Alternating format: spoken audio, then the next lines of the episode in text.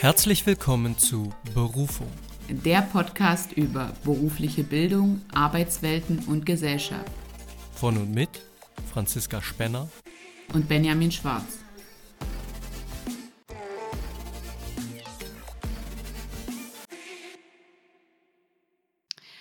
Hallo und herzlich willkommen zu einer neuen Folge Berufung. Ähm, schön, dass ihr wieder reinhört. Hallo Benny, Hallo Franzi, ich freue mich auch. Ja, schön, dass wir es mal wieder geschafft haben. Und zwar mit einem sehr spannenden Thema und wie ich finde auch einer kleinen Spezialfolge. Ähm, unser Thema lautet nämlich, wie treffen Menschen Berufsentscheidungen? Und da wollen nicht nur wir unseren Senf dazugeben, aber wir fangen erstmal ein bisschen an.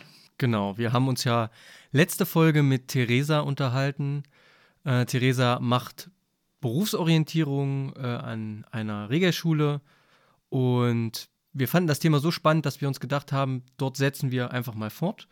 Wir haben ja unsere letzte Folge auch beendet mit ja, dem, dem Aufruf oder der ja, Vergewisserung, dass Umentscheidungen, was die Berufswahl angeht, eben nun mal kein, ich sag mal, Todesurteil sind, sondern man kann sich natürlich in seinem Leben auch nochmal umentscheiden, etwas anderes zu machen. Und auch wenn man das während einer Ausbildung merkt, ähm, ist das gar kein Beinbruch. Und dafür haben wir uns heute was Besonderes überlegt, um uns mal Menschen beziehungsweise ihre, ihre Vita, ihren Lebensweg, ihren beruflichen mal anzugucken, anzuhören. Ähm, ja, Menschen aus unserem Umfeld. Ich will aber vielleicht vorab noch äh, etwas sagen, weil ich das ganz spannend fand. Im Zuge der Folge der letzten Woche habe ich nochmal geschaut, was es so für Studien gibt und für ähm, Artikel.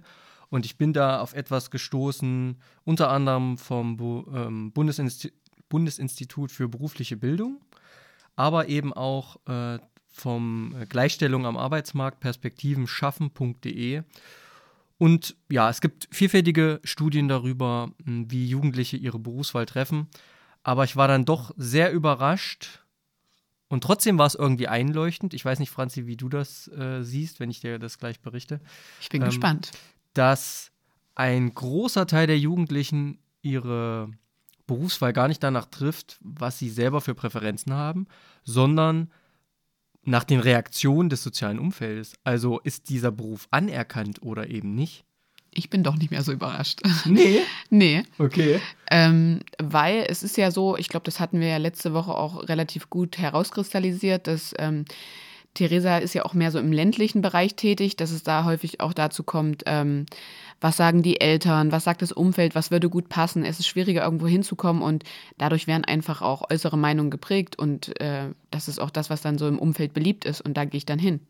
Ja, aber ich finde, es ist schon was anderes zu sagen, weil mit dem, mit der Aussage, die du gerade getätigt hast, wäre das ja auch okay, beim örtlichen Entsorgungsunternehmen in Klammern, in Anführungszeichen, Müllfahrer zu werden, weil man das einfach spannend und interessant findet. Ähm, das könnte man ja dann trotzdem mit der Begründung, die du gerade genannt hast, tun. Genau. Aber die Leute würden vielleicht sagen im Umfeld, was, du willst doch nicht Abfall entsorgen. Nee, das glaube ich, also das kommt noch mit dazu, wenn die das schlecht finden, dann ja, aber wenn das wirklich ein ähm, Beruf ist, von dem das Umfeld profitiert, dann wertet das ja eigentlich nie jemand ab. Also da denke ich jetzt gerade so an dörfliche Regionen. Und generell würde ich aber auch sagen, ist es schon ein Faktor bei der Berufsentscheidung, weil wenn du irgendwo hingehst, was das Umfeld nicht gut heißt, mit was sich das Umfeld vielleicht nicht auskennt, dann gehört da eine gehörige Portion Mut dazu, äh, sich da auch in was Neues zu wagen. Und ich sag mal, eine, eine allgemeinbildende Schule hat jeder hinter sich, ne? Hm, eine Berufsschule nicht. Ja. Ja, ich bin. Oder auch ein Studium. Da sind wir wieder bei dem Punkt wie letzte Woche. Ja. Ja, ich stimme dir zu. Also klar, gegen diese Widrigkeiten anzukämpfen, da muss man schon ähm, ja, sich sehr emanzipieren von, ja. auf jeden Fall. Genau. Und wir wollen uns eben heute einmal anschauen, wie, ja, wie gesagt, Menschen aus unserem Umfeld auch Berufswahlentscheidungen getroffen haben, welchen Weg die hinter sich haben und wir haben uns dafür von Menschen, ja, aus unserem Freundeskreis, aus unserer Familie, aus unserem beruflichen Umfeld, ähm, deren Vita wir spannend finden. Ja, die, die, auch einzigartig sind, würde ich fast sagen. Also du hast gerade so ein bisschen von Widrigkeiten gesprochen mhm. und ich denke auch, diese Menschen haben sich diesen Widrigkeiten entgegengesetzt. Äh, und sind dadurch jetzt dort, wo sie heute beruflich stehen. Was vielleicht auch nicht der Endpunkt ist, aber ähm, sie haben sich das auf jeden Fall erarbeitet. Absolut, genau. Und dazu haben wir eben Sprachnachrichten und äh, Aufnahmen uns schicken lassen. Und die hören wir uns jetzt mal an und dann sprechen wir mal drüber. Genau. genau. Und als erstes hören wir Anna. Genau. Wir hören uns das jetzt an und dann schauen wir mal, was Anna uns so über ihren Werdegang und ihre Entscheidung erzählt. Hallo, mein Name ist Anna und ich bin aktuell als Referentin und stellvertretende Referatsleiterin im Bereich der Auszahlung von EU-Fördergeldern tätig. Angefangen hat meine berufliche Laufbahn allerdings ganz anders, denn für mich stand damals zu Schulzeiten fest, dass ich nie studieren wollte. Zu meiner Schulzeit standen dann allerdings eher so die Berufsinformationsmessen im Vordergrund, um sich zu informieren, welche Berufe es gibt oder was generell möglich ist. Und neben den Berufsinformationsmessen habe ich mir halt überlegt, okay, was macht mir Spaß, was kann ich mir vorstellen, in welchen Bereichen möchte ich arbeiten und habe halt dementsprechend verschiedene Praktika absolviert. Nach dem Abitur habe ich dann meine Ausbildung als Bankkauffrau erfolgreich abgeschlossen, aber darin auch gemerkt, dass das jetzt nicht unbedingt das ist, was ich mein Leben lang machen möchte und mein Geld verdienen möchte. Da ich allerdings nicht noch eine neue Ausbildung machen wollte, musste ich dann doch in den sauren Apfel beißen und habe noch ein Studium angefangen und das dann auch erfolgreich abgeschlossen. Ich wollte halt nicht ausschließlich BWL studieren, sondern habe mich deswegen für die Staatswissenschaften mit den Schwerpunkten in Wirtschaft und Rechtswissenschaften entschieden, um halt einfach breiter aufgestellt zu sein. Meine Berufsorientierung während der Zeit umfasste eigentlich eher so das Absolvieren von verschiedenen Praktika, aber auch nochmal die Tätigkeit bei meinem ehemaligen Arbeitgeber während den Semesterferien, um halt einfach nochmal zusätzliches Geld zu verdienen. Eine wirkliche Berufsorientierung an der Uni kann ich mich jetzt nicht daran erinnern, dass sowas angeboten wurde. Nach dem Bachelorstudium war ich dann im Bereich der Personalarbeit tätig und da auch sehr glücklich, aber ich hatte trotzdem das Gefühl, dass mir irgendwas fehlt und ich noch irgendwas machen wollte. Ein Vollzeitstudium kam für mich aber nicht mehr in Frage, weil ich ja nicht mehr auf das Geld verzichten wollte. Man hat sich ja auch einen gewissen Standard angeeignet. Also war halt die Möglichkeit, nur noch nebenberuflich ein Studium zu machen. Und da war halt die Frage, in welche Richtung kann es gehen? Ich war ja im öffentlichen Dienst tätig und wollte da auch bleiben. Also sollte auch der Studiengang in die Richtung der öffentlichen Verwaltung sein und speziell darauf ausgelegt werden. Die Hochschule Schmalkalden bietet so einen Studiengang an. Den habe ich dann auch mit dem Abschluss of Master of Public Administration erfolgreich absolviert. Mit dem Abschluss und dem bevorstehenden Wohnortswechsel habe ich mich dann neu beworben und meine jetzige Position als Referentin und stellvertretende Referatsleiterin angetreten. Vielen Dank äh, an Anna auf jeden Fall an dieser Stelle nochmal, dass sie ihren Werdegang mit uns geteilt hat.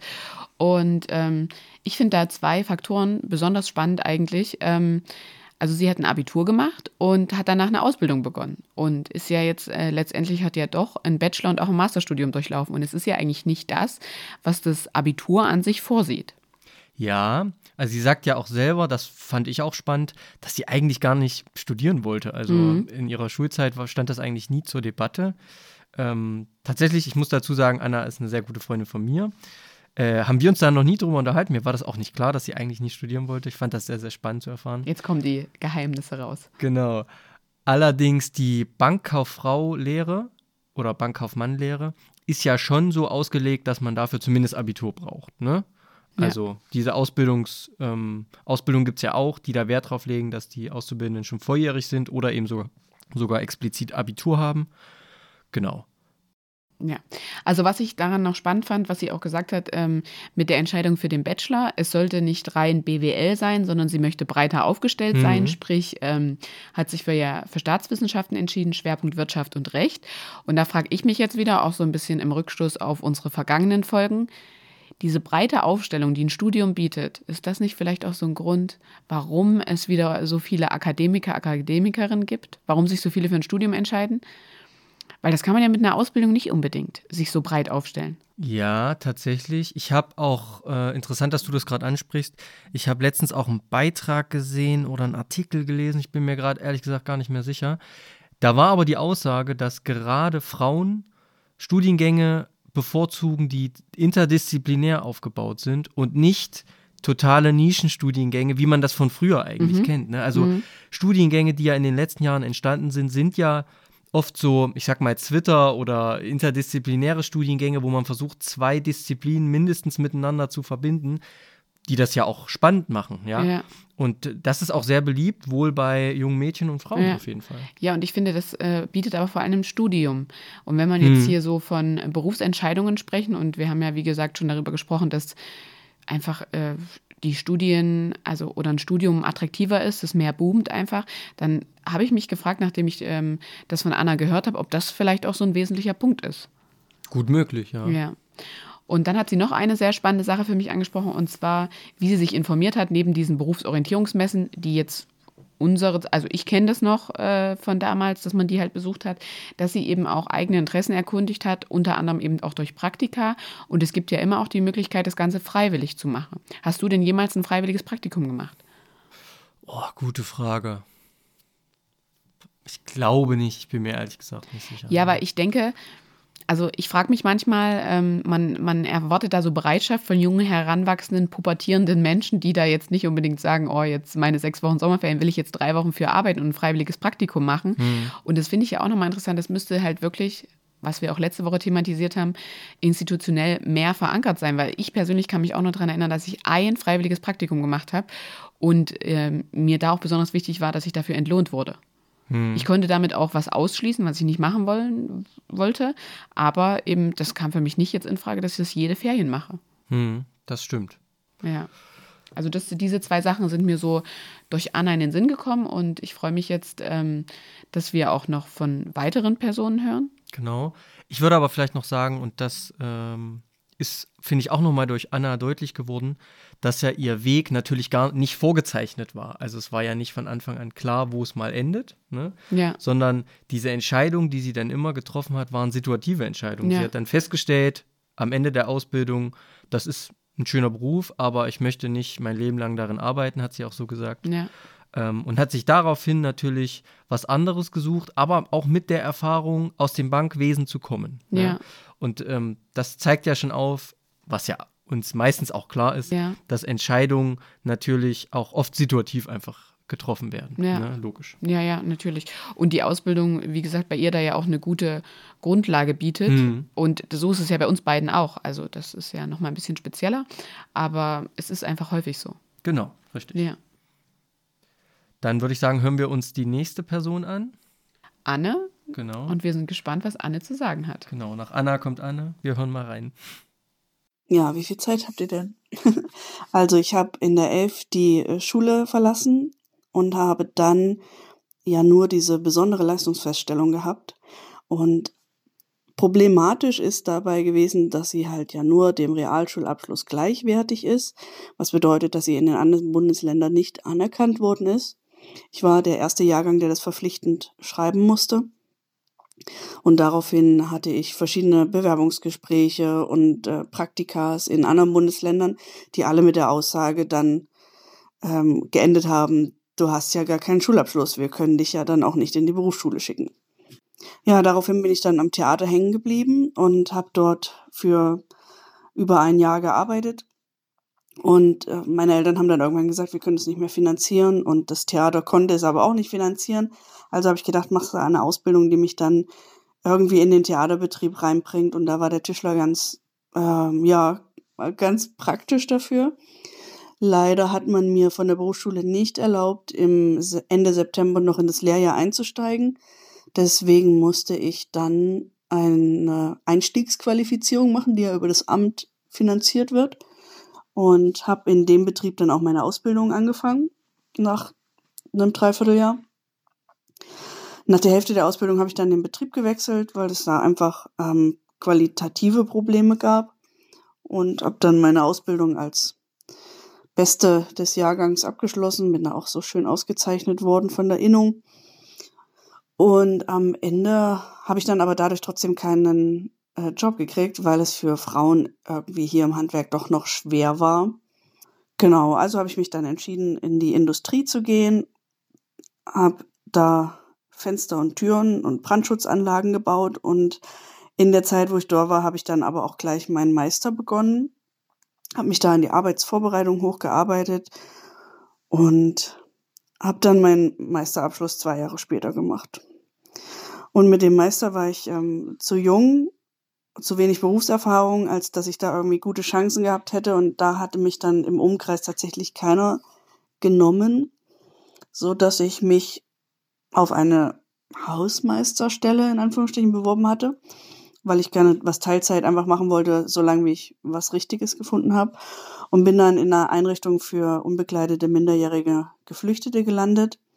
Und äh, ja, zwei Tage später hatten alle, die da als ErzieherInnen waren, gekündigt und ich war auf einmal Betreuungspersonal und habe dann aber gemerkt, so geht das nicht. Als Ungelernte musst du immer in der Hierarchie ganz unten stehen und das wollte ich nicht. Also habe ich gedacht, dann studierst du jetzt noch soziale Arbeit, weil studieren war ja eh immer das, was du wolltest. Ja, und das Studium habe ich nebenberuflich gemacht an einer Privathochschule, weil ich mir ein Vollzeitstudium nicht leisten konnte. Ja, und währenddessen habe ich halt in verschiedenen sozialen Einrichtungen gearbeitet und bin dann über einige Umwege als Schulsozialarbeiterin an die Schule gekommen, nachdem ich mein, ähm, meinen Abschluss hatte, musste da aber sagen, dass das nicht mein Ding war und habe es dann als Lehrerin probiert und das hat tatsächlich einfach viel besser geklappt, bis dann das Schulamt gesagt hat, dass sie den Master, den ich nebenbei für soziale Arbeit angefangen hatte, wo ich schon fast fertig war, nicht, anerkan nicht anerkennen würden. Und deswegen bin ich dann noch an die Uni nach Erfurt, um dann jetzt hoffentlich im nächsten Jahr meinen Master of Education für das Berufsschullehramt abzuschließen. Ja, also beruflich stehe ich gerade auf mehreren Standbeinen. Also ich arbeite tatsächlich jetzt während des Studiums schon in der Schule. Ich habe als Stammschule eine Regelschule und unterrichte da derzeit Religion und Werken. Vorher habe ich auch ähm, DATS unterrichtet. Und ich bin als Abordnung an die Berufsschule und unterrichte da auch in, im beruflichen Gymnasium Religion. Genau, und nebenbei habe ich mich selbstständig gemacht vor zwei Jahren und arbeite seitdem auch als Dozentin für verschiedene Privathochschulen und für soziale Träger, die im Bereich Kinderschutz irgendwelche Bedarfe haben, die dann durch mich betreut oder begleitet werden. Gerade letzteres habe ich dann aber jetzt zugunsten des Studiums zurückgefahren und habe mir noch einen Minijob in einer Kirchengemeinde zuteil werden lassen, so dass ich finanziell einfach über die Runden komme. Ja, also ich war auf einem Gymnasium und da gab es keine Berufsberatung in dem Sinne oder Berufsorientierung. Wir hatten einmal im Monat die Möglichkeit, einen Termin bei einer Dame oder bei einem Herr von der Agentur zu machen, um uns da beraten zu lassen. Das war aber auch nichts Verpflichtendes. Als Erinnerung ist mir aber geblieben, dass eigentlich alle Lehrkräfte uns suggeriert haben, dass wir keine Ausbildung machen, also maximal Ausbildung im Sinne von, okay, du kannst ähm, in die Verwaltung oder zum, zur Bundeswehr oder zur Polizei. Aber grundsätzlich war eigentlich alles immer auf akademische Bildung ausgelegt, weil wir haben ja dann schließlich ein Abitur angestrebt. Ja, auch an Anne vielen Dank, dass sie ihren äh, Lebensweg, ihren beruflichen Weg mit uns geteilt hat. Ähm, da kamen ja schon ganz viele Punkte zusammen und ich äh, finde es besonders spannend, dass sie ebenso wie wir beide jetzt eigentlich an diesem Punkt ist, sich für das Lehramt für berufsbildende Schulen zu qualifizieren oder dafür studiert. Und hm. ähm, das zeigt ja auch wieder, es gibt so viele Wege dahin zu kommen. Wahnsinn. Genau, mir sind äh, aus der Erzählung von Anne irgendwie zwei Dinge doch sehr präsent in Erinnerung geblieben. Nämlich Nummer eins, wie war oder was hat ihren Berufsweg ganz zentral bedingt, ganz am Anfang? Mhm. Und das waren politische Dinge. Ja. Also sie hat diese besondere Leistungsfeststellung absolviert, die ist ja mittlerweile Standard und das ist auch gut so, die hat man aus guten Gründen in Thüringen eingeführt als ja ähm, Realschuläquivalenten Abschluss, könnte mhm. man sagen. Aber das war eben am, in dieser Zeit, als das erstmalig aufkam, dummerweise in anderen Bundesländern, und da sind wir wieder bei ähm, Bildungsföderalismus hier in Deutschland, äh, nicht anerkannt und deswegen ja, hatte sie mit solchen Widrigkeiten zu kämpfen. Und man muss auch sagen, das ist das Zweite, was mir aufgefallen ist, ähm, diese Widrigkeiten haben sich in vielen Etappen fortgesetzt und wir kennen mhm. Anne ja nun und äh, sie ist eine sehr engagierte Person ähm, und ja, guckt immer, dass sie das meiste rausholen kann. Und wenn sie da nicht über ihren gesamten Bildungsweg so an sich selber auch geglaubt hätte, dann wäre sie irgendwo auf der Strecke geblieben. Und das kann es doch nicht sein, wenn wir junge Talente ähm, nicht fördern, sondern ihnen solche Steine in den Weg legen. Ne? Auch, ich denke da auch an diese Handwerksgeschichte. Mhm.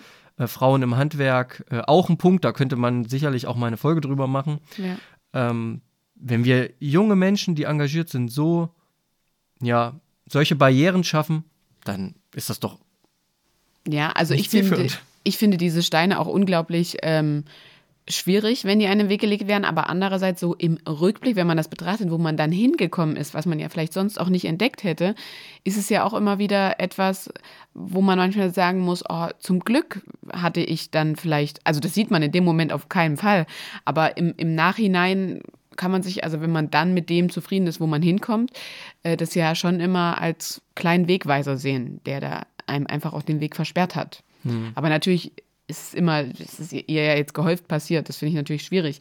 Ähm, aber grundsätzlich äh, finde ich, man sieht ja an ihrem Beispiel, dass die Berufsorientierung da auch irgendwie nicht so richtig funktioniert hat und ihnen wurde da ja schon auch auf dem Gymnasium eingepläut, ja, ja, eine akademische Laufbahn soll danach sein. Ähm, da war ja so groß gar keine Berufsorientierung. Es gab nur einmal im Monat diesen Termin bei Mitarbeitern von der Agentur für Arbeit und ähm, ich finde, hier sieht man auch wirklich gut, dass eben manchmal im Laufe des Lebens und nicht während eines Schulabschlusses, während eines allgemeinbildenden Abschlusses dazu kommt, wo man äh, mal hin möchte. Ja, und ich glaube einfach, dass man gewisse Erfahrungen erst im Laufe des Lebens macht und dann an so bestimmte Punkte kommt, wie Anne in diesem Hausmeisterinnenjob äh, mhm. dann wirklich merkt, okay, hey, ich könnte ja soziale Arbeit, einen Bachelor studieren. Mir macht eigentlich die, das, die Arbeit mit dem Menschen Spaß, wo es ja vorher gar nicht hinging in diese Richtung. Und ich glaube, das sind auch so Empfehlungen, die brauchst du jemandem nicht zu geben, ähm, wenn er gerade einen allgemeinbildenden Abschluss macht, weil dann ist er nicht damit wirklich konfrontiert. Und da komme ich jetzt wieder auf das Thema Praktikum. Mhm. Man kommt wirklich erst, man kann wirklich erst wissen, ist es was für mich, wenn man in dieser Situation ist. Und selbst ein Praktikum ist meist äh, eine gefederte Matratze und nicht der harte Boden, wie wirklich so ähm, der Alltag im Beruf aussieht. Ja, schönes Gleichnis finde ich auf jeden Fall und stimme ich dir auf jeden Fall zu. Also man muss das auch wirklich erfahren, um für sich erkennen zu können, ist es was oder ist es nicht. Natürlich besteht auch immer die Gefahr, dass man sich abschrecken lässt, weil wenn man Schüler ist und natürlich Schule gewohnt ist und dann schnuppert man mal rein in so einen betrieblichen Alltag und denkt sich, oh Gott, das ist ja total hart hier. Ne, das betrachtet man ja dann, wenn man vielleicht ein Jahr Ausbildung weg hat, auch wieder anders. Dann ist das ja auch wieder Routine. Ähm, das heißt, es gibt auch immer so diese Gefahr der Abschreckung. Aber ohne Praktikum, ohne das zu erfahren, funktioniert es halt wirklich nicht. Und ja, das ist wirklich spannend, wie Anne dann, also diesen Weg von der Handwerkerin, die ja auch richtig gut ist in dem, was sie tut, ne? ausgezeichnete Meisterin, mhm. äh, beziehungsweise ausgezeichneter Auszubildende und Meisterin äh, und dann zur sozialen Arbeit. Klingt ja auch wie so ein totaler Paradigmenwechsel. Mhm. Aber auch Anne sagt ja, das hat sie uns im Off erzählt, ähm, dass für sie natürlich auch vieles dort zusammenspielt. Also Kompetenzen, die sie in, der, in, der, in dem Handwerk gesammelt hat, mit dem, was sie in der Sozialpädagogik Pädagogik zur Anwendung bringt.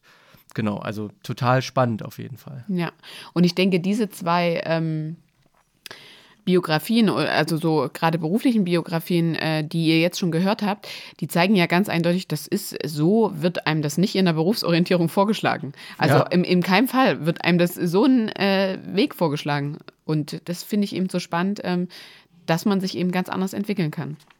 Absolut, ja, da bin ich voll bei dir. Ja, dann würde ich sagen, Bühne frei für Eva. Genau, hören wir uns Eva an. Hi, ich bin Eva und ich bin Logopädin. Ich habe einen relativ untypischen Weg hinter mir, weil ich mich dazu entschieden habe, nach einem Studium noch eine schulische Ausbildung zu machen. Ich habe 2012 auf einem altsprachlichen Gymnasium mein Abitur gemacht. Ähm, das war ein Gymnasium, was sich selbst als relativ elitär wahrgenommen und sich auch nach außen hin so äh, präsentiert hat. Und mir wurde als Schülerin ganz klar in der Schule und auch von meiner Familie kommuniziert oder gespiegelt, dass es nur eine Option gibt, nämlich nach dem Abitur eine akademische Laufbahn einzuschlagen. Wir haben in der Schule, ja, also es, es gab Berufsorientierung in der Form, dass ein Mann bei uns war und uns präsentiert hat, was man alles studieren kann. Und ich erinnere mich daran, dass schon ein Studium an einer Fachhochschule ähm, deutlich abwertender dargestellt wurde als an Universitäten. Von Ausbildung war gar keine Rede. Wir haben mal einen Klassenausflug ins BITS gemacht und ich erinnere mich an eine Situation, in der wir uns alle an solche Rechner gesetzt haben und irgendwie da lief ein Programm durch und wir mussten Sachen anklicken und haben dann einen Berufsvorschlag von diesem Computer bekommen. Der Computer hat mir vorgeschlagen, dass ich äh, Winzerin werden könnte. Also ich trinke gerne mal ein Glas Wein, aber Winzerin sehe ich nicht so als meinen potenziellen Lebensinhalt. Naja, also ich habe 2012 Abitur gemacht und habe dann angefangen, an einer Musikhochschule Musik zu studieren mit dem Hauptfach Geige. Hm. Ich habe sehr erfolgreich meinen Bachelor of Music gemacht und angefangen, den Master zu studieren. Und nach zwei Semestern Master habe ich einen ähm, radikalen Strich unter meine Karriere gezogen, die eigentlich ziemlich gut lief. Und habe ein halbes Jahr später angefangen, eine schulische Ausbildung zur staatlich anerkannten Logopädin zu machen.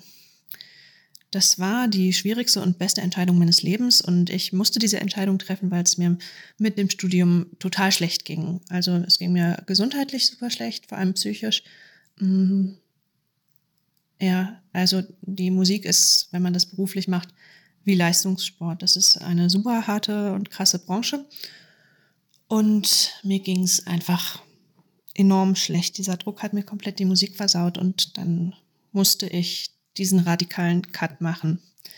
Ähm, dass ich dann den Weg aus einem Masterstudium in eine schulische Ausbildung gegangen bin mit Mitte 20, ist total untypisch. Und ähm, ja, war trotzdem das Beste, was ich hätte machen können. Es war eine, ehrlich gesagt, war es eine Kurzschlussentscheidung, eine Kurzschlussreaktion von mir, weil ich irgendwas machen musste. Es musste irgendwie ein neuer Weg her und ich hatte Logopädie während des Abis schon irgendwie im Hinterkopf als einen ziemlich tollen Beruf, der mich fasziniert und über den ich gerne mehr wissen würde. Ich habe mich aber damit nie auseinandergesetzt, eben weil von schulischer Seite kommuniziert und erwartet wurde, dass ich nach dem Abitur ähm, studiere.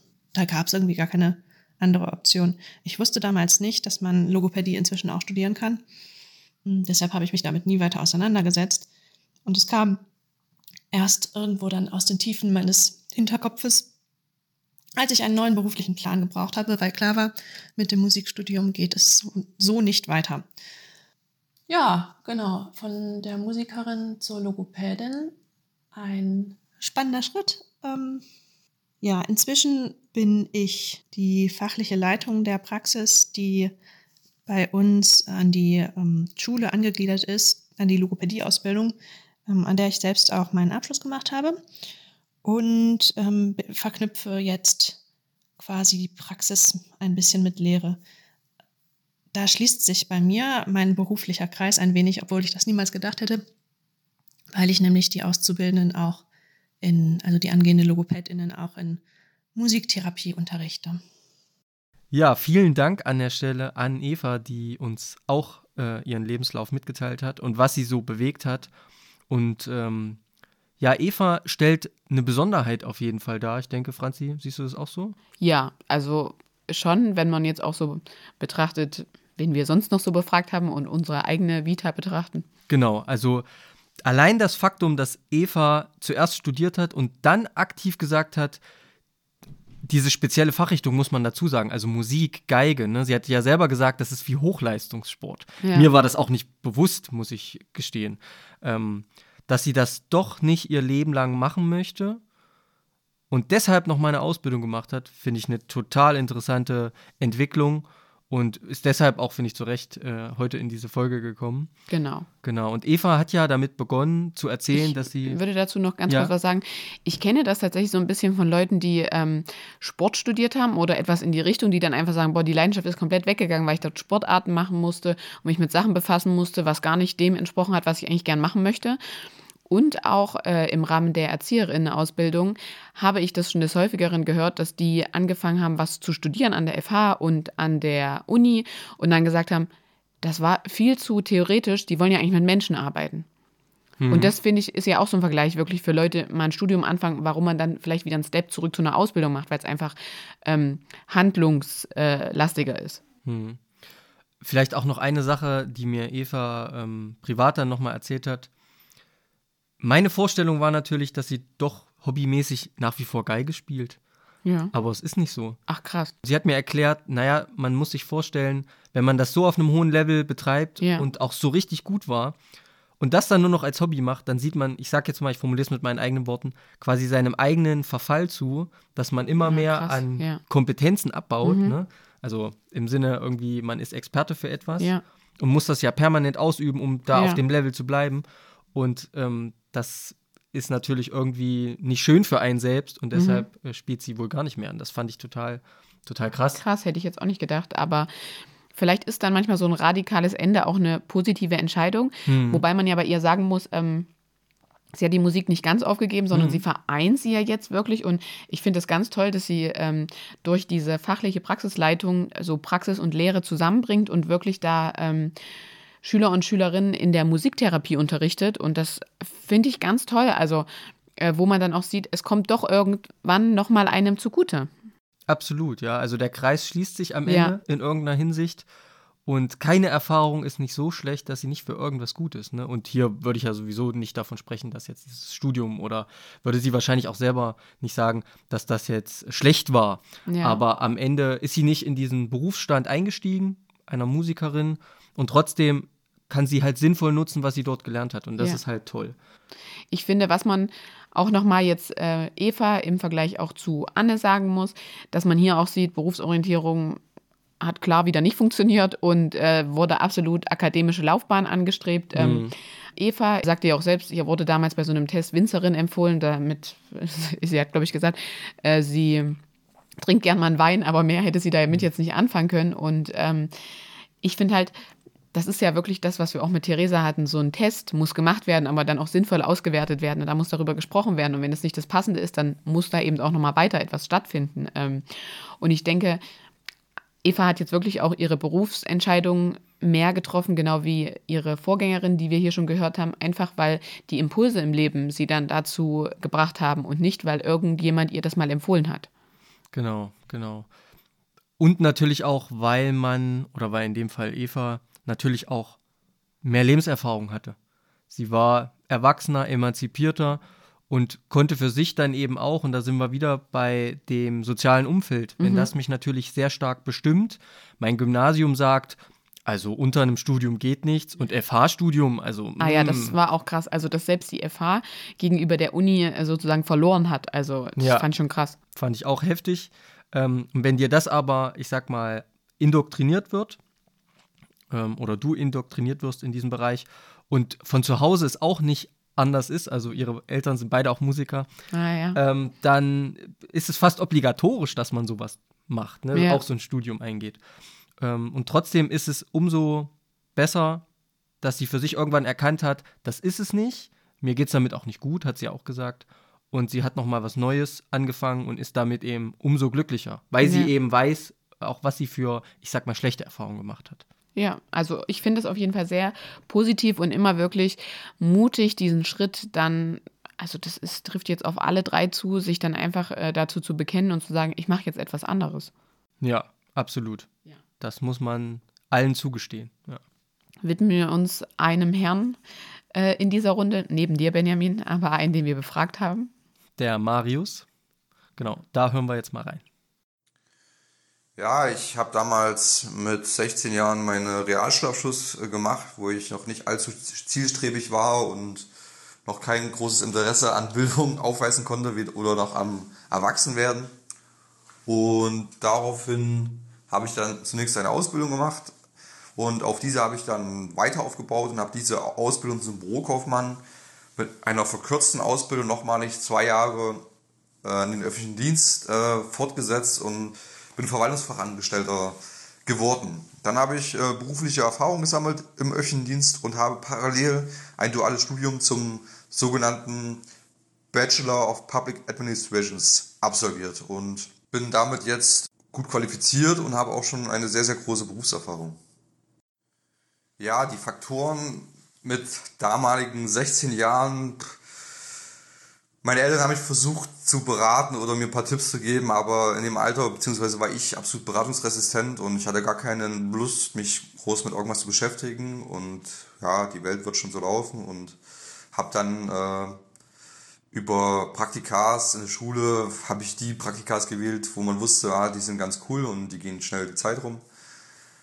Ähm, und die eigentliche Berufsentscheidung war dann wirklich nach meiner ersten Ausbildung, wo ich gesagt habe, ja, das kann ich mir vorstellen, aber ich möchte mich diesbezüglich nochmal erweitern, ausbauen und in die Richtung gehen. Und ähm,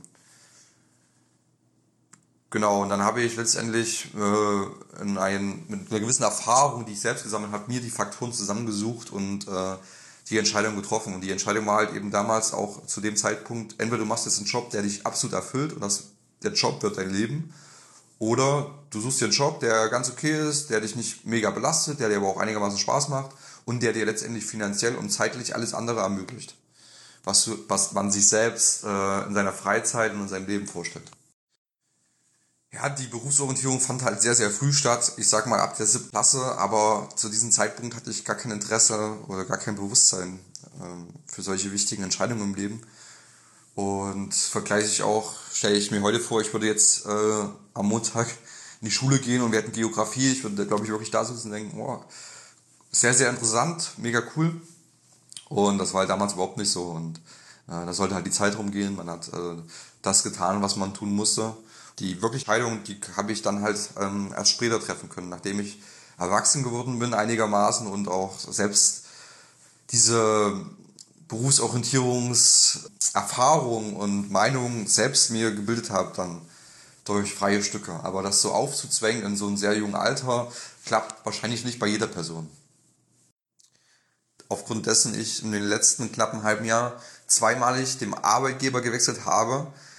Der erste Grund ergab sich äh, die Möglichkeit, näher an meinem Heimatort zu arbeiten, was natürlich heutzutage ein großer Zeitfaktor, aber auch ein großer Kostenfaktor darstellt.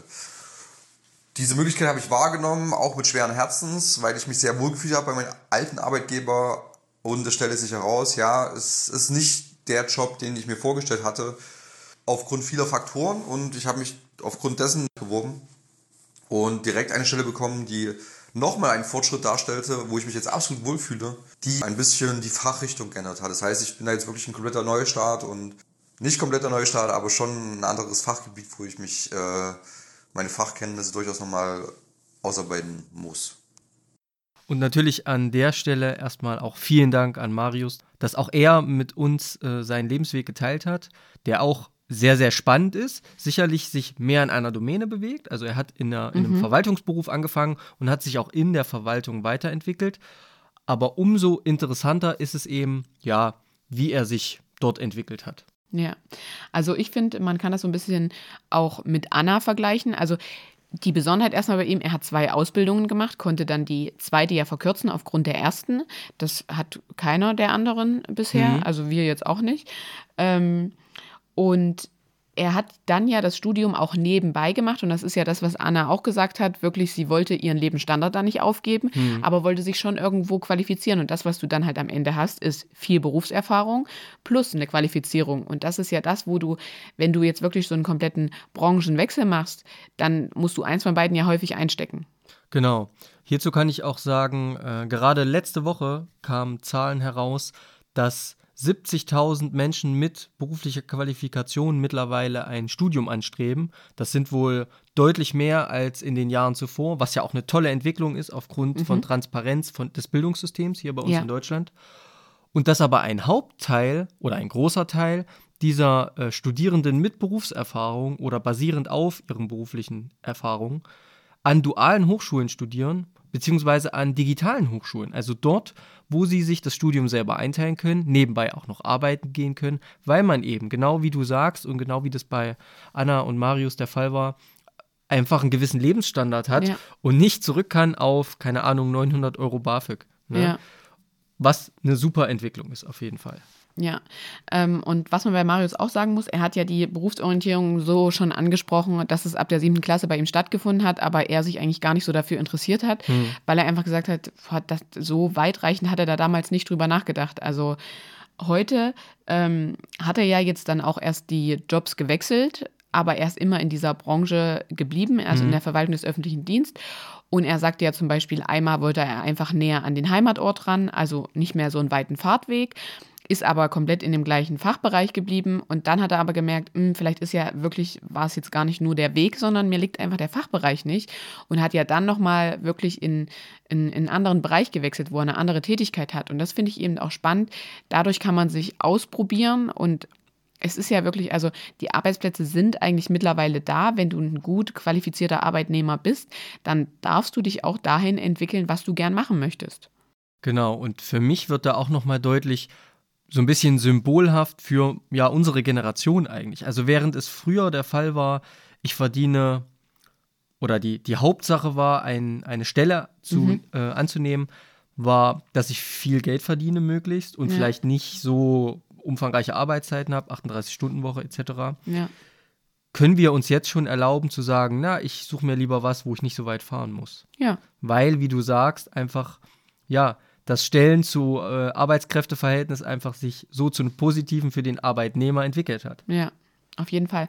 Und ähm, dann finde ich auch nochmal bei Marius Berufsentscheidung sehr spannend. Er sagte ja, er hat sich wirklich irgendwann die Frage gestellt, dann gerade so, als es um diese Ausbildungsentscheidungen ging, unabhängig jetzt von äh, der Berufsorientierung, die er erfahren hat, was möchte er? Einen Job, der ihn zu 100 Prozent erfüllt, wo er hingeht und sagt, ich, ich bringe da hier wirklich was für die Gesellschaft, für, also was auch immer man mit dem Job erreichen will. Ähm, oder sollte der Job mich eher finanziell absichern? Ich kann da meine Arbeit gut machen, aber es kommt was Gutes bei finanzielles bei rum und ich kann mir einfach meinen Lebensstandard dadurch erhalten, habe ähm, ein gutes Freizeitangebot, also kann mir das finanzieren, was ich möchte, habe auch eine geregelte Freizeit, also sprich habe auch feste Arbeitszeiten und so weiter und so fort. Und ich finde, das ist ja auch eine Entscheidung, da denkt man gar nicht so drüber nach. Finde ich persönlich, das ist bei mir so unterbewusst passiert. Ähm, aber ich würde sagen, bei mir ist so ein Mix aus beidem sehr wichtig. Wie, was würdest du sagen? Könntest du dich klar zu eins oder zwei positionieren? Mm. Also ich glaube, das ist auch eine Frage der Lebenssituation. Als lediger Mensch ohne Kinder ist es schon auch attraktiv, sich eine Stelle zu suchen, für die man wirklich brennt. Eine Tätigkeit zu suchen, wo man richtig Spaß dran hat, dass auch die dritte Überstunde äh, egal ist. Das gibt's ja auch. Okay, ne? ja, ja. Und viele Branchen leben ja auch davon. Also allein wenn wir in die Wissenschaft gehen, das würde gar nicht funktionieren ohne idealistische junge Menschen, weil Mhm. mit den Vertragsbedingungen holt man keinen hinterm Ofen vor. ähm, und das ist in anderen Branchen ist das eben das Gleiche. Aber wenn man natürlich Familie hat, sieht das anders aus. Die Prioritäten ändern sich dann. Ja, So, das muss man, glaube ich, in diese Entscheidungen mit einwerfen. Aber ich bin schon auch so und nicht umsonst habe ich diese Berufswahl für mich getroffen, ins Lehramt zu gehen, ja, weil ich schon in der Hinsicht ein idealistischer Mensch bin, mit Menschen gerne arbeiten möchte und auch wirklich, und das sehe ich immer wieder, wenn ich in solchen Situationen bin, mich darüber freue, dass Menschen durch mich, aber auch generell eine neue Erkenntnis haben, einen neuen Erkenntnisgewinn. Ähm, ja, also ich bin da schon auch idealistisch, aber wir alle müssen eben auch von irgendetwas leben. ja, natürlich. Das, das ist einfach so. Ähm, deswegen ist eben wichtig, dass alle Jobs auch gut bezahlt werden, ja. Aber mich hat es trotzdem, das will ich vielleicht noch sagen, abschließend eine ehemalige Kollegin erinnert, die mal dieses, diesen geflügelten Satz gesagt hat, ähm, ich lebe nicht um zu arbeiten, sondern ich arbeite um zu leben. ja, Und so ist es ja auch. ja, natürlich. So. Ja, okay.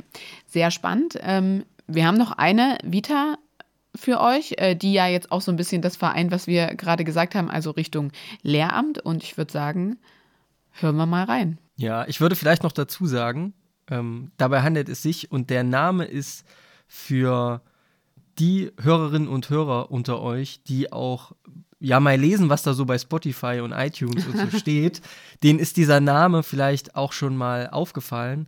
Genau, und da hören wir jetzt mal rein und schauen wir uns mal, was die Person uns da so zu erzählen hat. Genau welchen beruflichen, schrägstrich akademischen Weg ich gegangen bin, kann ich eigentlich beidseitig gut antworten. Insofern, dass meine berufliche Ausbildung damit startete, danach, dass ich nach dem Realschulabschluss mich bewusst noch zu DDR-Zeiten dazu entschieden habe, eine Ausbildung zur Friseurin zu machen, also die Facharbeiterprüfung im Friseurhandwerk zu DDR-Zeiten abgelegt habe. Die dauerte damals zwei Jahre und endete genau 1990. Ich habe mich bewusst gegen gegen die erweiterte Oberschule entschieden, trotz mehrmaligem Beratungsgespräch mit meiner damaligen stellvertretenden Schulleiterin etc. und ähm, hatte dafür politische Gründe, familiäre Gründe und bin sozusagen zur Wendezeit fertig geworden mit der Ausbildung, hatte dann eine ähm, ja doch relativ äh, für mich empfundene große Perspektivlosigkeit, was so den Verdienst betraf und auch die Stellung des Berufs und die Entwicklung und dergleichen. Und ähm, bin eigentlich dann darauf gekommen, diese Vielzahl an Möglichkeiten, die sich dann so nach der politischen Wende auch aufgetan haben, dahingehend zu nutzen, dass ich drei Jahre am Wirtschaftsgymnasium mein Abitur nachgeholt habe, also am beruflichen Gymnasium für Wirtschaft und Verwaltung und ähm, habe nach erfolgreichem Abschluss mich dann aber doch dazu entschieden, ähm, in den elterlichen Betrieb mit einzusteigen, da es da ganz, ganz viele äh, Veränderungen gab, ganz, ganz viel investiert wurde und sozusagen ein ganz, ganz neuer, schicker, zweietagiger Salon entstanden war an einem sehr, sehr schönen Standort und dass ich da dann nach dem Abitur mich entschlossen habe, meine Meisterprüfung zu machen. Und insofern war das dann irgendwann auch gesetzt und ich konnte dann eigentlich auch in der Ausbildung mit den Lehrlingen, die wir im Salon auch über viele, viele Jahre hatten, jeweils immer pro Lehrjahr einen Auszubildenden, konnte ich mich sehr gut mit einbringen in die ganze Situation und bin eigentlich aus dieser äh, ja, sage ich jetzt mal, aus diesem beruflichen Werdegang heraus äh, an eine berufsbildende Schule im Rahmen der Prüfungskommission für das Friseurhandwerk gekommen, in die man mich damals berufen hat und mich doch gebeten hat, Aufsicht zu einer Gesellenprüfung mal mit zu übernehmen und bin eigentlich aufgrund dessen als Praxislehrerin an einer berufsbildenden Schule für das Friseurhandwerk gelandet. Habe also da dann zweigleisig gearbeitet, das heißt also zwei Tage in der Woche war ich an der Schule tätig, nicht ganz voll vollumfänglich für den Anfang und die restlichen Tage habe ich im elterlichen Salon mitgearbeitet und habe das eigentlich auch eine Zeit lang als sehr ähm, wohlwollend und auch sehr wertschätzend von beiden Seiten her empfunden, habe aber für mich relativ schnell gemerkt, dass da irgendwie vielleicht auch noch Wissenslücken bestehen, auch im Umgang mit Schülerinnen und Schülern, mit unterschiedlicher Klientel und allem, was da so an Aufgaben kam. Und habe mich dahingehend dann entschlossen, mich entsprechend zu informieren und ähm, habe nach langen, langen Recherchen äh, dann entsprechend gemerkt, äh, dass eigentlich nur ein Studium für das Lehramt an berufsbildenden Schulen im Bereich Körperpflege, Humandienstleistungen äh, das einzig wahre ist und habe mich dann nach Standorten umgeschaut. Da gab es zu dem damaligen Zeitpunkt, ähnlich wie in der jetzigen Zeit, eigentlich nur drei. Das waren Darmstadt, Osnabrück und auch Hamburg und habe mich dann entschlossen, den elterlichen Salon zu verlassen und dann entsprechend ähm, an der Schule weiterhin als Lehrerin tätig zu sein, um das Ganze zu finanzieren zu können, aber auch den Großteil meiner zur Verfügung stehenden Zeit dann eben mit dem Lehramtsstudium zu verbringen. Das habe ich dann in Osnabrück auch alles erfolgreich abgeschlossen, habe immer wieder auch in den, ich sage jetzt mal, in den kleinen Wartepausen im Rahmen der Bewerbungsverfahren für Referendariat und alles, was da so an Vorbereitungsdienst und dergleichen zu absolvieren war, entsprechend ähm, immer wieder an der sogenannten Stammschule absolviert, war stellenweise dann nach der Zwischenprüfung auch im Unterrichtsfach Deutsch schon an der Schule eingesetzt worden mit Sondergenehmigung des Schulamtes und und und. Also es gab damals wirklich schon viele Lücken im, äh, ja, in, den, in den Lehrerzahlen an unserer berufsbildenden Schule und dadurch waren die eigentlich recht dankbar, da auf jemanden rückgreifen zu können, der da auch das, die, den akademischen ähm, Wissensbestand dann entsprechend auch relativ aktuell aufgefrischt hat.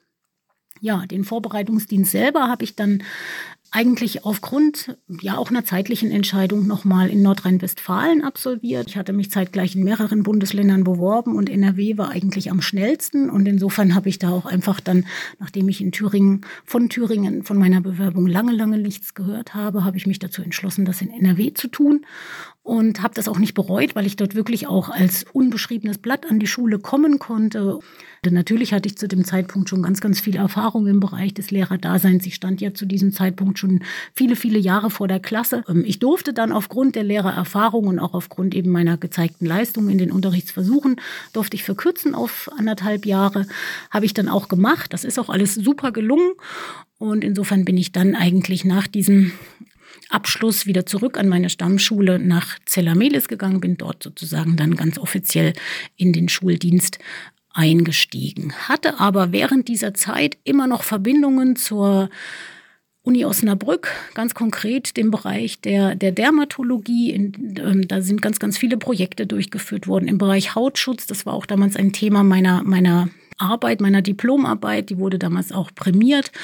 Und ähm, ja, entsprechend war das auch so, dass da einfach ähm, viel Interesse von meiner Seite da war und ich auch Lehraufträge im Bereich der Didaktik, sowohl der Gesundheitswissenschaften als auch der Körperpflege ähm, über, ich glaube, fast zehn Jahre übernommen hatte, unter anderem auch in Münster tätig war im Rahmen von Lehraufträgen und auch äh, in, in Erlangen. Ähm, es war dann so, dass ich auch innerhalb der des Thüringer Schulsystems schon für mich erkannt hatte, dass man als Lehrer da relativ gut arbeiten und leben kann, dass es aber mich so bezüglich meines persönlichen Ehrgeizes, glaube ich, nicht so ganz erfüllt hatte, da ja bisher so diese Parallelität von Anspruch des Studiums, Prüfungen, Weiterkommen und aber nebenbei Schuldienst in Anführungsstrichen gedacht und auch äh, auf jeden Fall gemeint, dass das ähm, in mir natürlich immer auch so einen gewissen äh, ja so, ne, so ein gewisser Erfolgsgarant irgendwo war, dass ich da super mit durchgekommen war und dass ich wirklich nach dem Vorbereitungsdienst so ein bisschen in so ein Loch gefallen war und froh war,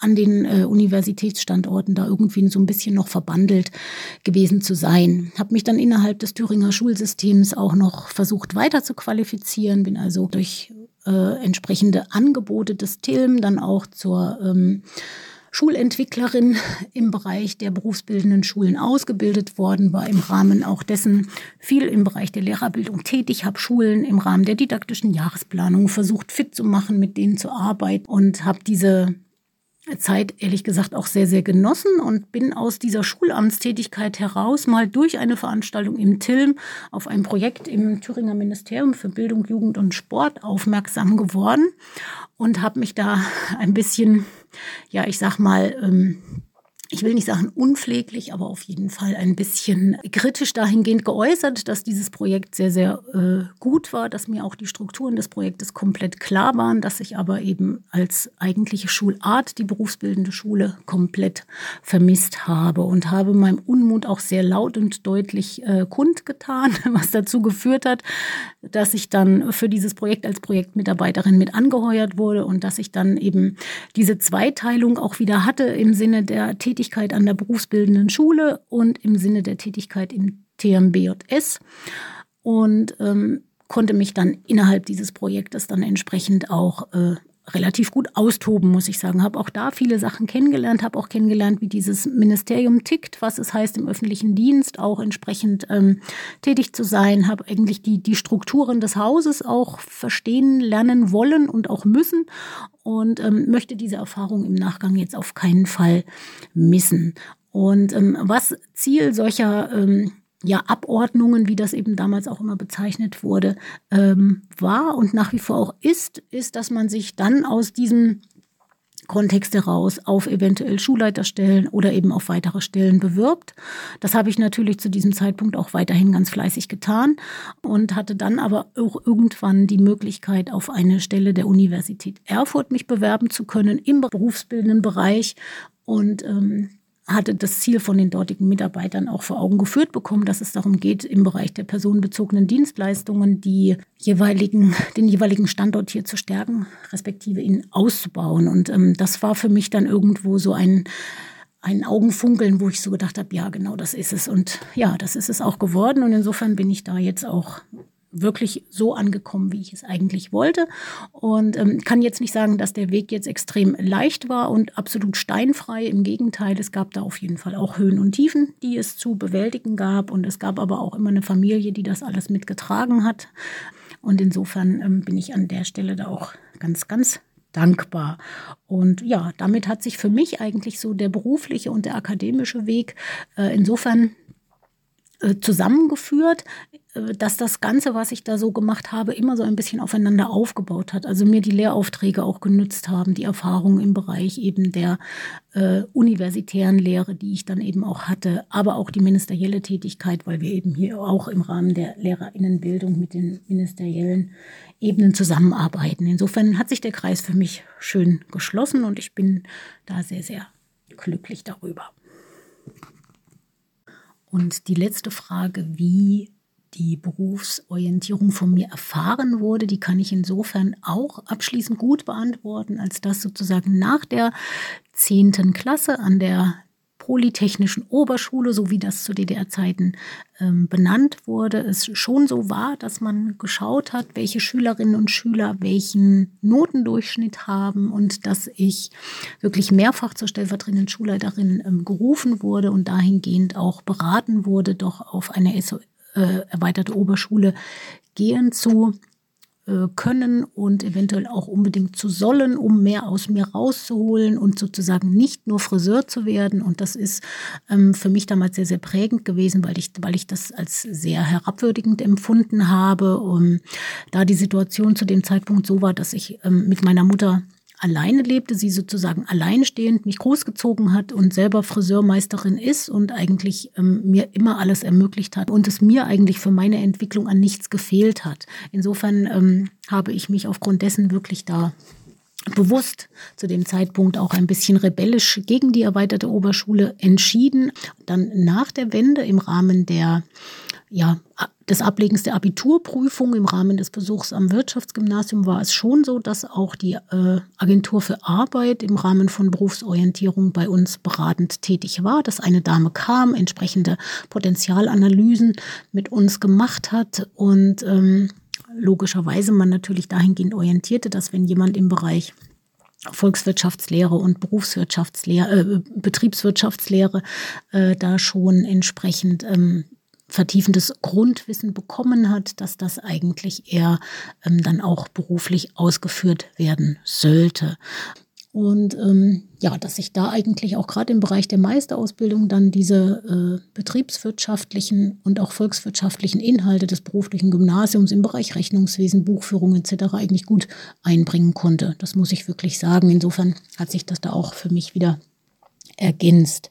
Interessant geworden ist es dann, äh, als es darum ging, in meinem Berufswunsch, denn Berufsschullehrerin, wie das so umgangssprachlich so salopp heißt, zu werden, beraten äh, zu werden vom Arbeitsamt beziehungsweise Informationen dazu zu bekommen. Das gestaltete sich schwierig. Ich hatte dann da auf der ähm, Homepage in Suhl mir entsprechend Kontakte rausgesucht, hatte mir auch da mal einen Beratungstermin vor Ort geben lassen, der sich aber ja absolut als ähm, unbefriedigend herausstellte, da die Dame eigentlich auch nichts weiter, also sie wusste, was ich wollte und sie wusste auch, wo ich hin wollte schlussendlich, aber sie hatte eigentlich als einziges Ass in Ärmel meine ehemalige Berufsschullehrerin äh, selber anzurufen, zu fragen, wie die eigentlich äh, Berufsschullehrerin geworden war. Und das war zu dem damaligen Zeitpunkt eine ganz, ganz schwierige Situation, weil man eigentlich frisch nach der Wende relativ schnell geguckt hat, ähm, welche Abschlüsse wo denn im akademischen oder vielleicht auch im handwerklichen Bereich irgendwo waren und entsprechend die Leute zwar an den Schulen gehalten hat, aber äh, entsprechend unterschiedlich eingestuft und klassifiziert hat. Und insofern habe ich da bedingt Auskünfte bekommen, hatte aber den gleichen Status wie sie auch und äh, fand das Ganze überhaupt nicht befriedigend und habe eigentlich die richtige Entscheidung aus dem Thüringer Ministerium für Bildung, Jugend und Sport bekommen, auch direkt aufgrund einer ähm, persönlichen Nachfrage von mir direkt vor Ort, einer wirklich sehr, ähm, ja, sag jetzt mal, äh, burschikos wirkenden Dame, die aber sofort wusste, was ich wollte und die sofort gesagt hat, es gibt nur einen Weg, Sie müssen Lehramt studieren, Lehramt für berufsbildende Schule, studieren Sie nicht irgendeinen Käse, äh, der Ihnen dann nichts nützt, sondern sagen Sie mir, wenn Sie einen Standort gefunden haben, von den drei Standorten, welcher es werden soll, zeigen Sie mir die Modulbeschreibung, dann sage ich Ihnen, ob das das Richtige ist und ob Sie das auch studieren können. Diese Dame durfte ich später dann auch mal persönlich kennenlernen, das fand ich sehr, sehr schön und wir haben auch lange und intensiv miteinander gesprochen. Sie hat mich dann auch während der Auswahl des Referendariats noch ähm, ja, indirekt per E-Mail betreut, hat gesagt, machen Sie, was für Sie am günstigsten ist. Das waren die Berufsorientierungserfahrungen, die ich dahingehend hatte. Was dazu geführt hat, jetzt so im Nachgang, wenn ich da jetzt so drauf schaue, dass ich eigentlich jemand bin, der gerne und intensiv Leute berät, wenn sie denn im, im, Rahmen von Berufsorientierung diverse Wünsche äußern oder auch wenn sie überhaupt noch keinen Plan haben, dass man einfach mal guckt, wofür schlägt das Herz, was sind wirklich meine Stärken, was, was kann ich mir zutrauen, was will ich mir zutrauen und entsprechend gut zu beraten und auch entsprechend ähm, einfach meine Erfahrung da gerne auch mal preiszugeben. Das ist so ein bisschen auch das, was mir so am Herzen liegt und was ich vielleicht an der einen oder anderen Stelle ähm, entsprechend so ein bisschen vermisst habe, was vielleicht aber auch der ja, politischen Situation insofern ähm, zuzuschreiben ist, dass zu dieser Zeit, als ich da großes Interesse hatte, wirklich auch große Umbruchsszenarien stattfanden und ähm, dass das auch nicht immer alles so gut gelöst wurde, äh, so im Nachgang betrachtet, wie es vielleicht für die betroffenen Personen hätte besser laufen können. Ja, und damit auch vielen Dank an die letzte Person, die wir gebeten haben, uns etwas zuzusenden, an Diplom-Kosmetologin Janette König-Wendel. Und ich sage das deshalb, weil die aufmerksamen Hörerinnen und Hörer unseres Podcasts, wenn sie denn bei Spotify oder iTunes mal so ein bisschen genauer gelesen haben, dort diesen Namen möglicherweise auch wahrgenommen haben, da Frau König-Wendel als ja, Dozentin, speziell in unserem Studiengang, sich freundlicherweise dazu bereit erklärt hat, äh, sich verantwortlich zu zeichnen äh, an der Universität Erfurt, weil für unseren Podcast einfach ein Mitarbeiter verantwortlich sein muss. Das kann nicht über uns Studenten laufen. Und sie war freundlicherweise dazu bereit. Genau. Und sie passt auch super hier rein in unsere heutige Folge, denn man muss, ja, man muss ja sagen, dieser Werdegang ist schon sehr, sehr, sehr umfangreich. Ja, ähm, also was ich besonders prägend fand, dass sie gesagt hat, ähm, ich bin dort, wo ich beruflich hin wollte. Also ich denke, das ist für uns alle, für die, die vor uns gesprochen haben und auch für uns beide und für alle, die äh, zuhören, so ein Endpunkt, das möchte man gern mal über sich behaupten. Ähm, einfach ist das so ein wünschenswerter Endstand und man sieht auch ganz deutlich an dem, was Frau König-Wendel gesagt hat, das ist nicht so, du machst ein Abitur, oder einen Regelschulabschluss oder holst es auch ähm, auf einem anderen Weg nach, dann machst du eine Ausbildung und ein Studium und du bist dann dort mit Mitte 20 angekommen. Das funktioniert einfach nicht. Und genau. Das ist schon, ähm, ich finde, was, was sehr maßgeblich ist, auch was sehr motivierendes, auch wenn ich jetzt an uns beide denke, mhm. also ähm, an Benjamin und mich, weil wir haben, sind ja auch verschiedene Etappen durchlaufen und gerade in unserer in unserem Studium jetzt ähm, eben auch mit Frau König-Wendel in Kontakt getreten und es finde ich, es ist schon so eine motivierende Sache, da auch einfach einen Schritt nochmal weiterzugehen, weil es muss nicht unbedingt, auch wenn man sich erstmal, also ich möchte schon unterrichten, aber es gibt eben viele Möglichkeiten, was man dann auch noch weiterhin machen kann. Genau, absolut.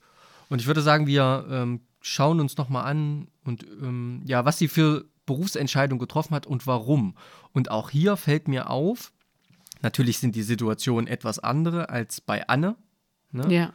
Aber trotzdem wurde hier die erste Berufsentscheidung doch sehr geprägt durch politische Bedingungen. Also bei Anne war es dieser Bildungsföderalismus, der dafür sorgte, dass ihre besondere Leistungsfeststellung nicht außerhalb von Thüringen anerkannt wurde. Und bei Frau König-Wendel waren es bestimmte Dinge, die aufgrund der Wende, aufgrund des Umbruchs von Ostdeutschland zu Gesamt äh, zur Gesamt-BRD stattgefunden haben. Zu Gesamtdeutschland. Ja, ist ja, ja so. Ja. Genau. Ähm, die ihren Weg in den ersten Jahren doch sehr beeinflusst haben. Ne? Also sie hat ja aktiv gesagt, und das fand ich auch sehr interessant, und da sind wir auch wieder dabei, wenn Lehrkräfte oder nicht nur Lehrkräfte, gesellschaftlich. Wenn gesellschaftlich zum Beispiel handwerkliche Berufe, wie es ja auch leider bei ihr der Fall war, dass ihr gesagt wurde, wurde na, du bist doch aber gut in der Schule, du willst doch nicht nur eine Friseurin werden. Ja. Ne? Wenn das so abgewertet wird, wozu das gesellschaftlich führt, das sehen wir jetzt gerade. Und bei ihr hat es ja aber erstmal dazu geführt, dass sie genau dagegen gearbeitet hat und gesagt hat, nein, meine Mutti hat diesen Beruf, die hat mir so viel ermöglicht. ich ergreife jetzt genau diesen Beruf. Toll. Also. Da sieht man eben auch wieder neben den politischen Sachen, spielt auch ein, der familiäre Hintergrund eine Rolle. Ja. Das ist ja das, was ich auch eingangs äh, zu Beginn der Folge und was wir auch schon häufig hier thematisiert haben, dass man das einfach nicht voneinander trennen kann. Hm. Das stimmt, genau. Und trotzdem hat sie sich danach, sie hat ja dann die Ausbildung erstmal gemacht zur Friseurin und hat sich danach ja trotzdem entschieden, sie macht nochmal das Abitur ähm, und ist dann aber ja doch erstmal wieder in den Betrieb gegangen, weil dann kamen die Wände, Aufbruchstimmung, äh, blühende Landschaften. Der Laden wurde erweitert und es war einfach notwendig, dass sie auch gearbeitet hat und hat ja dort dann eben sich beruflich erstmal weiter qualifiziert ja. und hat den Meister im Friseurhandwerk oder die Meisterin im Friseurhandwerk gemacht und auch dort erstmal wieder gearbeitet. Auszubildende ausgebildet, äh, war tätig mit einem bestimmten Bereich in dem elterlichen Salon. Also auch da bringt sie natürlich sehr, sehr viel Berufserfahrung mit, die gerade im Berufsschullehramt natürlich unentbehrlich sind. Genau, und gerade weil man sich ja im Berufsschullehramt auch für eine Fachrichtung entscheidet, ist es ja auch, also sie, sie war ja da auch schon absolute Expertin drin und wusste auch, wie die Praxis läuft. Mhm. Also konnte mit diesem Handwerk an sich ja auch was anfangen. Also was ich total positiv finde. Und das ist, glaube ich, so das, was ich auch, wenn ich jetzt so auf meinen Weg zurückblicke, ich bin gelernte Physiotherapeutin, ich konnte das bis zu einem gewissen Punkt immer kombinieren, immer mit reinbringen. Ich hatte immer einen Background, was arbeite ich in den Semesterferien, was habe ich für einen Minijob, äh, wie finanziere ich mich. Ich hatte halt was handfest, diese Ausbildung. Genau, das ist auch ein positiver Nebeneffekt einer Ausbildung, dass man natürlich einfacher irgendwie einen Zugang zu, zum Arbeitsmarkt bekommt, um zum Beispiel Studienzeit finanziell zu überbrücken. Das stimmt. Aber wenn wir dann unseren oder äh, uns den, den weiteren Verlauf bei Frau König-Wendel anschauen, dann hat sich das ja auch dadurch interessant überhaupt erstmal weiterentwickelt, dass sie proaktiv nach Informationen gesucht hat und aktiv ja. auf Ämter, Institutionen zugegangen ist und gefragt hat, okay, ne, sie hat ja dann, ist ja dann in die Prüfungskommission gekommen, war dann auch schon an der Berufsschule teilweise tätig und hat dann ja. gesagt, okay, ich brauche jetzt hier noch Kompetenzen, ich muss also Berufsschullehramt studieren. Wie werde ich überhaupt Berufsschullehrerin? Und ich glaube, in der Zeit damals war das natürlich viel komplizierter, Informationen dazu zu bekommen, ja. als das heute der Fall ist. Auch heute würde ich sagen, es ist nicht einfach in unser, in unser Lehramt hineinzukommen, aber dank Google ist man ja doch relativ schnell irgendwo unterwegs, dass ja. man so die ersten Informationen bekommt. Aber das war natürlich damals auch ganz, ganz anders. Und da musstest du alle Hebel in Bewegung setzen, damit du überhaupt in die Richtung, ja, dich informieren kannst. Ja. Und dann finde ich auch noch spannend äh, zu sehen, wirklich, wie auch nach Abschluss des Studiums, wo es dann wirklich in die, um die Lehrtätigkeit ging, ja trotzdem der Kontakt ähm, zur Universität gehalten wurde und dadurch eben dann auch noch andere Möglichkeiten eröffnet wurden. Und das zeigt einem ja auch, wenn man einfach verschiedene Etappen durchläuft, hat das ja auch einen richtig positiven Impact, dass man auch verschiedene Leute kennenlernt, verschiedene Institutionen und dadurch eben einem andere Möglichkeiten aufgezeigt werden. Weil ich würde jetzt mal sagen, dass du nicht daran denkst, wenn du eine Ausbildung machst ähm, oder Meister im Friseurhandwerk wirst, Meisterin, dass du dann sagst, ähm, ich, ich sehe mich später mal an der Hochschule. Nee, ähm, wahrscheinlich aber nicht. Wahnsinn, dass es möglich ist, also wie die Verknüpfung eigentlich da ist. Genau. Und dass sich am Ende doch irgendwie alles fügt. Ne? Also ja. hinterher sieht es immer aus, als hätte das, wäre das vorherbestimmt oder wäre das total organisch gewesen. Aber der Weg dorthin, der ist schon auch natürlich hart. Aber man ist umso gestärkter, wenn man ihn natürlich irgendwie dann abgeschlossen hat. Ne? Und sie ist ja auch, wie du gesagt hast, an dem Punkt, dass sie sagt, sie ist total glücklich mit dem, was sie tut. Mhm. Und das kann sie natürlich auch deshalb sagen, weil sie, und nicht nur sie, all unsere Befragten heute, ja. mit denen wir uns auseinandergesetzt haben, ähm, sind natürlich noch nicht unbedingt am Ende ihres, ich sag mal, formalen Bildungsweges, aber sind trotzdem schon sehr, sehr weit fortgeschritten, haben viele Klippen umschifft, die es da so gab ja. und können natürlich heute ganz eindeutig von sich sagen, dass sie etwas erreicht haben, trotz aller Widrigkeiten. So. Ja, also ich finde auch so, ähm, ich muss mal sagen, so zu allem zusammen, die haben das ja nicht so zu Beginn vor Augen gehabt. Genau. Und das hat sich einfach entwickelt und an diesen vor Herausforderungen ist ja so ein immenses Wachstum sichtbar, ähm, wo du wirklich sagst, mega, also das ist ja super, was man da erreichen kann, wo man hinkommt. Wenn man eben auch die Augen offen hält und das finde ich, das hat sich jetzt auch bei Frau König-Wendel nochmal so herauskristallisiert, sich auch wirklich ähm, sein Potenzial auch zeigt und sich auch einmischt, also sich auch manchmal traut, was zu sagen, ja. weil dann wird eben die ein oder andere Stelle auch aufmerksam auf einen. Und das ist ja, also manchmal gibt es Stellen, von denen man gar nicht weiß, dass sie für einen geschaffen sind. Genau. Von denen man nicht weiß, dass es sie gibt und Ja, irgendwie ja. kommen die dann zu einem. Dann Ja. fliegt einem das vielleicht auch manchmal zu. Das stimmt. Ja. Aber Netzwerk ist halt auch ein Thema, du hast es angesprochen. Also Kontakte zu knüpfen, sich miteinander zu vernetzen, ist eben auch oft wichtig, um zu sehen, ja, welche Wege öffnen sich noch, welche Wege bieten Mhm. sich, welche Möglichkeiten bieten sich. Genau. Man bezeichnet es ja jetzt immer so ein bisschen als Vitamin B, aber ich sage Na, ja, das ist, finde ich, kein Vitamin B. ja also- doch, wenn du so Leute kennst und da immer mal wieder nachfragst und dich so, dann, ich finde das ja überhaupt nicht, also ich möchte gerade sagen, dass es überhaupt nichts Schlechtes ist, wenn man manchmal so von der Seite zugeworfen wird, ja, das war ja Vitamin B und du kanntest den ja, also was ist denn daran schlimm, wenn ich jemanden kenne oder den auf meinem Lebensweg kennengelernt habe? Ja, ich verstehe, was du meinst. Ja, Vitamin B ist ja immer damit äh, negativ notiert, wenn oder konnotiert, wenn das in dem Zusammenhang steht, dass jemand aufgrund von Beziehungen eine Stelle bekommen hat, obwohl er nicht der Beste ist. Ja, okay, Sondern es gab bessere, be- die geeignet wären. Ne? Genau, aber man kann alles immer von zwei Seiten auslegen. So meinte ich es jetzt nicht, aber ich meinte einfach, das ist positiv, wenn man einfach die Augen offen hält und sich da vielleicht auch den einen oder anderen Kontakt erhält, den man einfach macht im Laufe Absolut. der Arbeits, des Arbeitslebens. genau, absolut, da bin ich voll bei dir. Ja. Also ich fand auf jeden Fall sehr interessant, was uns die ähm, vier, nee, fünf waren es, berichtet haben ähm, über ihren Werdegang und dass sie den mit uns und auch euch geteilt haben, weil es zeigt einfach, es gibt unfassbar viele Möglichkeiten und ähm, als kleinen Anschluss an unsere nächste Folge und als kleinen Abschluss äh, hinsichtlich Berufsentscheidung, wie man die trifft, es sei denn, du hast jetzt noch was, Benny, würde ich sonst mal überleiten. Ja, ich würde vielleicht auch nur noch mal final sagen, dass Lebenswege und natürlich auch berufliche Lebenswege als Teil aller Lebenswege ähm, genauso individuell sind, wie wir alle individuell sind. Und manchmal gibt es oder manchmal verfolgt man einen Pfad, den es schon gibt. Ne, dann ist es auch vollkommen in Ordnung. Aber manchmal muss man sich auch in so einem Urwald, wo es keinen Weg gibt, seinen eigenen Pfad auch schaffen Ja. und sich eben Widrigkeiten entgegenstellen. Und das führt nicht immer direkt zum Ziel oder manchmal führt es auch zu einem ganz anderen Ziel. Aber ja, ich glaube, so will ich vielleicht abschließen, ein bisschen philosophisch. Ich glaube, wir haben zu oft das Sein im Auge und nicht das Werden. Ja, also der, im Sinne der Weg ist das Ziel und Mhm. nicht das Ziel ist das Ziel. Ich glaube, das ist so ein, so ein Satz, mit dem ich quasi beschließen würde, dass wir heute Wow. über, über diese tollen äh, Vitae sprechen konnten. Genau, also vielen Dank an der Stelle auch nochmal an alle. Ja.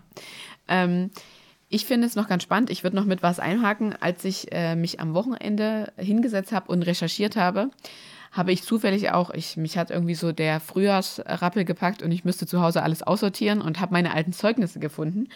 Und dann habe ich mich gefragt, da stehen ja immer so interessante Texte und selbst bei uns im Halbjahr bis zur 10. Klasse haben die mir da wahnsinnige Texte hingeschrieben.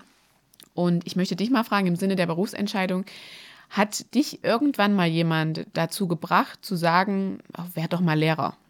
Das wäre doch was für dich. Ob das jemand mal zu mir geäußert hat, explizit in den Lehrberuf zu gehen, mh, vielleicht schon, ja. Ich kann mich da vielleicht noch an eine Situation am Ende meines Betriebswirtes erinnern. Mhm. Aber Das- jetzt nicht in der Schulzeit, also Nee, in der allgemeinbildende Sch- Schule. In der Schulzeit nicht, das stimmt. Mhm. Aber dass ich vielleicht ein gewisses Talent auch fürs Sprechen habe und Ja. auch fürs öffentliche Sprechen, Okay. das war damals sicherlich schon bekannt. Also zumindest irgendwas Präsentes zu tun, war vielleicht schon ein Thema, ja, doch. Ich finde ja, Berufsorientierung ist halt vor allem in der allgemeinbildenden Schule verankert und dann hört es auch irgendwie so auf und dann ähm, musst du dich ja irgendwie ein bisschen selbst äh, durch, durchwühlen. Ähm, und die Personen, die heute gesprochen haben und auch wir zeigen ja eigentlich, dass das wären keine Biografien gewesen, die uns jetzt jemand vorgibt äh, mit einer Berufsorientierung, auf keinen Fall, würde ich sagen.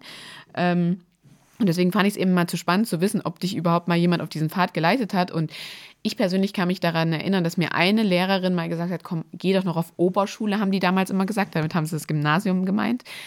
Ähm, und werd doch Lehrerin. Aber ich, ich konnte mir überhaupt nicht ausmalen, in was für einem, in was für einem Bereich, in, in welchen Fächern.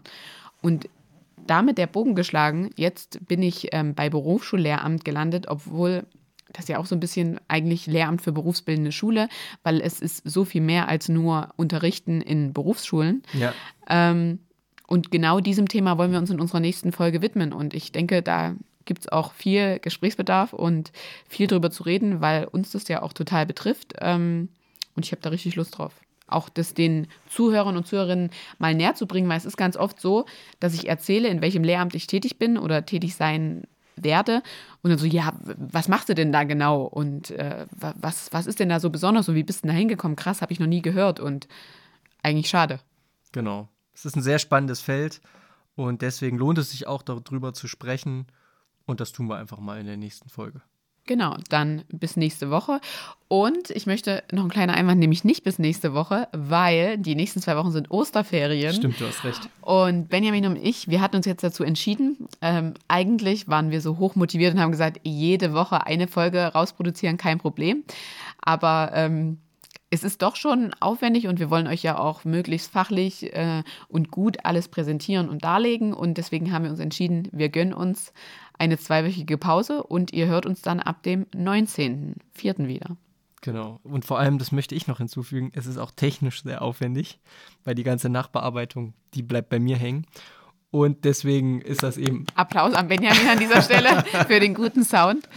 Und das ist, ähm, wie Franzi sagt, es ist, steht natürlich ein Aufwand dahinter und auch ja, andere Dinge wie Masterarbeit etc die, der Übergang in den Beruf bei dir, Franzi, all das äh, fordert auch seinen Tribut und da haben wir uns gedacht, wir, wir nehmen uns auch mal die Osterferien, genau. Aber wir haben ja schon einige Folgen online. Äh, also es dürften mit dieser jetzt 14 sein, also 14 Tage Zeit, sich 14 Folgen anzuhören, ist doch top. Genau, super. Dann also bis in 14 Tagen. Ja. Und äh, lasst es euch nee, gut stimmt gehen. nicht, bis in 21 Tagen. Ah, genau. Es sind 14 Tage frei und wir jeden Mittwoch. Ja, das muss ich alles Okay, hier der. Genau. Alles klar. Bis dahin. Bis dahin. Mach's gut, Tschüss, Franzi. schöne Zeit. Tschüss, Benny.